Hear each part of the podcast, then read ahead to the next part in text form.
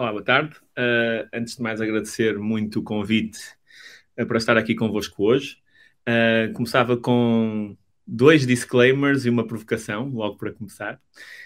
o primeiro disclaimer é que eu não tenho qualquer tipo de filiação partidária, nunca tive, mas isso não faz com que eu tenha, sinta a menor responsabilidade de ser politicamente ativo enquanto cidadão. o, segundo, o segundo disclaimer tem a ver com o facto de que nada do que eu aqui disser uh, representa ou, ou, vincula de alguma forma a empresa em que eu trabalho. Neste momento sou trabalhador da Google e também uh, sou presidente do Health Parliament de Portugal, em, em, paralelo. Portanto, isto são posições e opiniões minhas pessoais, única e exclusivamente. E o terceiro disclaimer, uh, não é um disclaimer, é uma provocação, é partilhar com todos que entre uh, 2015 e, e, outubro de 2018 eu fui adjunto do secretário de Estado adjunto da Saúde uh, num governo socialista, tendo como primeiro-ministro António Costa, mas tendo como ministro da Saúde, e foi ele que me convidou a integrar a sua equipa, Adalberto Campos Fernandes. Um, feito este disclaimer, Uh, passaria já, porque não tenho muito tempo, tenho apenas 15 minutos, uh, a falar-vos um bocadinho sobre o tema que me traz aqui hoje, um, ehm, que é o Serviço Nacional de Saúde, que futuro. Falo-vos com a experiência de, de, de, um médico, um jovem médico, que decidiu dedicar-se mais às leads da gestão, passando pelas políticas de saúde, uh, por um doutoramento em avaliação de impacto de políticas de saúde, um mestrado em gestão, aqui também em Inglaterra, e depois também tendo passado pela parte da direção de novos negócios em saúde e bem-estar do Grupo Sonai, e agora, culminando aqui neste novo desafio que abracei há, há pouco tempo na Google, enquanto gestor de parcerias estratégicas nas áreas de responsabilidade, para incluir, inclusive, a área da saúde várias ideias que queria partilhar convosco. A primeira ideia é que, de facto, uh, o Serviço Nacional de Saúde, uh, que foi criado em 1979, foi um grande equalizador a nível, a nível social. Depois da, da, criação do Serviço Nacional de Saúde, nós vimos uma evolução da esperança média de vida dos portugueses, sempre no, no sentido ascendente, que nos coloca agora e atualmente numa posição em que, em média, os cidadãos portugueses vivem mais do que os cidadãos europeus, em média. Portanto, um cidadão português vive mais do que um cidadão uh, europeu, portanto, alguma coisa também, além de todas as outras alterações económicas e sanitárias, mas a saúde foi também, certamente, aqui um fator determinante nesta evolução da experiência média de vida. Mas qual é que é o grande desafio que nós temos? Apesar de nós termos cidadãos a, a viverem mais, por outro lado, nós temos cidadãos que um, vivem do, uh, mais doentes. Ou seja, aquilo que nós percebemos é que nós, ao longo das últimas décadas, das últimas quatro décadas de Serviço Nacional de Saúde, tornamos-nos muito bons a adiar ou evitar a morte das pessoas, mas acabamos por, por converter essa mortalidade em morbilidade. O que é que isto quer dizer? As pessoas vivem mais, mas vivem mais doentes. Isto faz com que nós, por exemplo, sejamos um, o país uh, na Europa com maior prevalência de diabetes. E quando falo de diabetes, falo de, de, outras doenças crónicas, doenças cardiovasculares, doenças oncológicas. Portanto, isto é um indicador que nos deve preocupar. E porquê é que nos deve preocupar? Porque à medida que as pessoas vão envelhecendo, vão ficando cada vez mais doentes, e, e os portugueses em particular têm maior prevalência destas ditas doenças crónicas. Qual é que é o problema?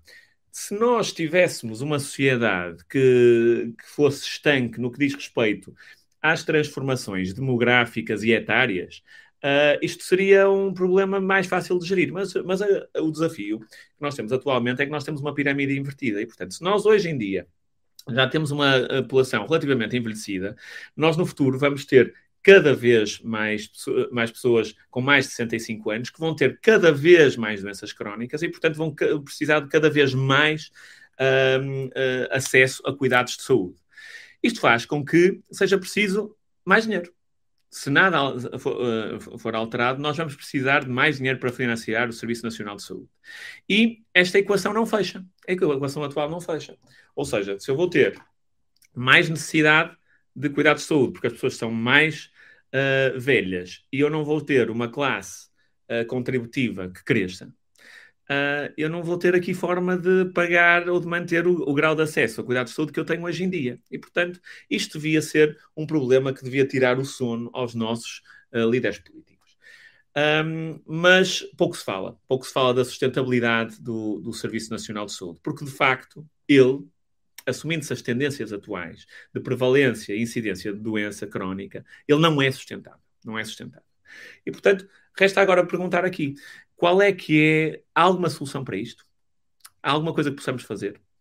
E pronto. E aqui eu ia-vos trazer, algumas ideias um, sobre este tema. Pronto. A primeira ideia uh, tem a ver com a prevenção.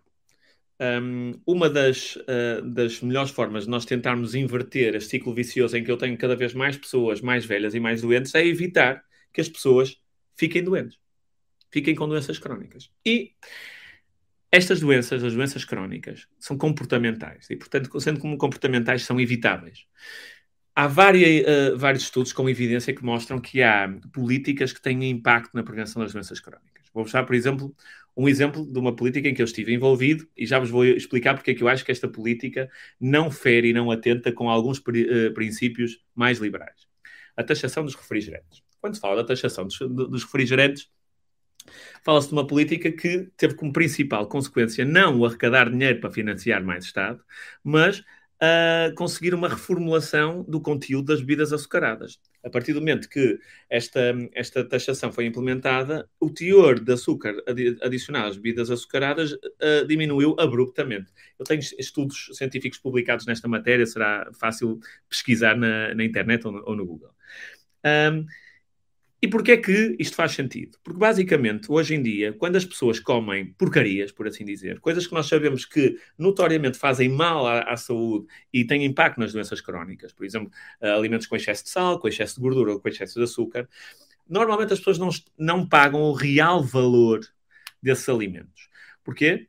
Porque o real custo desses alimentos é o, o, seu custo de produção, mas também o impacto que eles vão ter em termos de encargos para a sociedade nos anos futuros, as ditas externalidades negativas. E, portanto, aquilo que devem visar estes impostos, os, os sin taxes, é, de facto, tentar contabilizar estas externalidades negativas que, vão, que vai ter o consumo destas, uh, destes alimentos uh, para a sociedade. Ou seja, não limitando a liberdade, mas responsabilizando o indivíduo. Portanto, prevenção. Investir mais em políticas de prevenção e, por exemplo, em vez de andarmos, quando temos agora um PRR um, que, que, permitiria transformar muito as condições uh, epidemiológicas do país, em vez de andarmos a investir em mais betão, mais hospitais, que é uma coisa que vai completamente contra aquilo que são as tendências internacionais, que é de deshospitalizar as pessoas, tornar a, a saúde mais digital. E, portanto, em vez de despejarmos mais de 80% do PRR em betão, em novos hospitais, devíamos investi-lo a evitar que as pessoas ficassem doentes e, de facto, em políticas que pudessem ter um, um impacto grande e, considerável na sustentabilidade do Serviço Nacional de Saúde. Outra dimensão que eu acho que é muito importante tem a ver com temos de nos focar, e uma solução poderia ser, e deve ser por aqui o caminho, em ganhos de eficiência e de boa gestão. E o que é que é isto? Isto é possível. Hoje em dia, os hospitais públicos geridos pelo Estado não têm possibilidade de serem geridos de forma diferente porque, de facto, um, não existem instrumentos de gestão.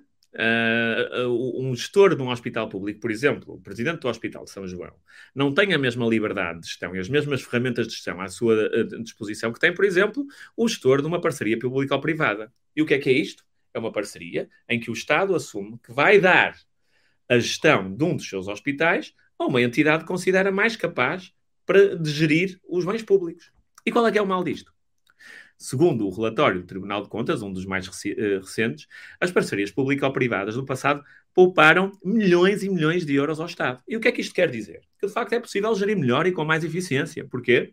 Porque não só uh, estes hospitais geridos em parceria público-privada tiveram a capacidade de uh, manter a qualidade e o acesso do, aos cuidados de saúde pela população, como ainda pouparam, fizeram isso mais barato do que os, os, hospitais comparáveis, e não estou a falar de hospitais que não são comparáveis, mas com os comparáveis, geridos uh, em, em, regime público. E além disso, ainda tiveram, uh, uh, incluíram uma margem de lucro para as empresas. Portanto, há aqui uma possibilidade de ganhos brutais em termos de eficiência. Além disto, acho que a inclusão de competição entre instituições, quer sejam públicas, quer sejam privadas, é muito importante. E não há interesse atualmente, uh, com o atual status quo, status quo disso acontecer. E é por isso que os dados, por exemplo, os indicadores de saúde, não são tornados públicos a meu ver, e nós devíamos, enquanto sociedade, exigir que todos os indicadores de saúde, todos os indicadores de, de qualidade e de produtividade, quer dos hospitais públicos, quer dos hospitais privados, fossem, fossem tornados públicos. Porque eu, às tantas, tenho vontade de poder escolher qual é o hospital em que eu quero ser tratado. Eu provavelmente vou, vou preferir o hospital em que eu tenho melhores indicadores de, de, de, resultados. E isso tem a ver com a liberdade que eu tenho enquanto cidadão de escolher um, o hospital em que eu quero ser tratado. Depois, mais ganhos de, de eficiência terão necessariamente a ver com o digital. Uh, poderá tirar o cavalinho da chuva qualquer pessoa que ache que nós vamos conseguir manter o atual modelo de prestação de cuidados de saúde a, a, atendendo às trajetórias que eu vos falei há pouco de ter cada vez no futuro cada vez mais pessoas a, a precisar de cada vez mais cuidados de saúde e sendo o perfil destas pessoas de doença crónica. Portanto, a verdade é que o futuro da saúde será muito digital eu vou ter de retirar muito da, daquilo que são os recursos humanos, da parte que não seja absolutamente essencial. E aqui a pandemia provou-nos que, isto é, que isto é possível. Eu, contra a minha classe, falo, a classe dos médicos, os médicos foram, desde, eh, foram durante muito tempo os principais opositores e obstáculos a esta evolução. E afinal, quando eles sentiram que o risco recaria também sobre eles, foram os primeiros a também possibilitar e fomentar uh, o digital uh, as soluções digitais. Depois, mais só duas provocações para discussão. Organização. Nós, de facto, temos um Estado e um Serviço Nacional de Saúde que parece que foi criado uh, para ir dando resposta aos desafios uh, que, que, iam surgindo. Mas ninguém foi pensando que, uh, em reformá-lo como um todo. Era sempre acrescentando casinhas. Parece o Palácio da Pena, em que vem algum ministro, acrescenta uma parte, outro ministro, uma direção-geral, outro ministro, uma direção, um instituto. E, portanto, nós hoje em dia temos imensas instituições redundantes e desnecessárias, eu diria, no Serviço Nacional de Saúde. Portanto, nós deveríamos pensar em ter menos instituições e em dar-lhes mais músculo e mais capacidade de gestão. Por exemplo, eu atualmente tenho o Instituto Nacional de Saúde, o Dr. Ricardo Jorge, e a Direção-Geral da Saúde. Eu gostaria de perguntar aqui a alguém se percebe porque é que eh, eh, estas duas instituições não são uma só, quando têm a mesma missão, que é a defesa da saúde pública em Portugal. Um, finalmente, e, e, há muitos mais exemplos de, de, fusões possíveis. Finalmente, a última provocação, e só porque a Telma me vai tirar a palavra, acho que também é preciso dar aos gestores um, públicos ou não públicos alguma estabilidade para planeamento. E qualquer gestor que esteja a ouvir-nos sabe que com orçamentos do Estado que são aprovados anualmente e sem uma previsibilidade daquilo que é um orçamento das instituições, é impossível gerir. Dito isto, eu acho que o desafio do futuro para o Serviço Nacional de Saúde será garantir aquilo que está na, na Constituição, que é o acesso universal a cuidados de saúde. Não é o acesso universal ao Serviço Nacional de Saúde. E é isso que as pessoas querem. Querem é, quando precisam, terem acesso a um hospital e estão, sinceramente, estão-se marimbando quem é que gera esse hospital. Se é uma entidade privada ou se é pública. Mas querem é, é ter a certeza que os impostos que, que, que pagam mensalmente vão garantir esse acesso. Obrigado.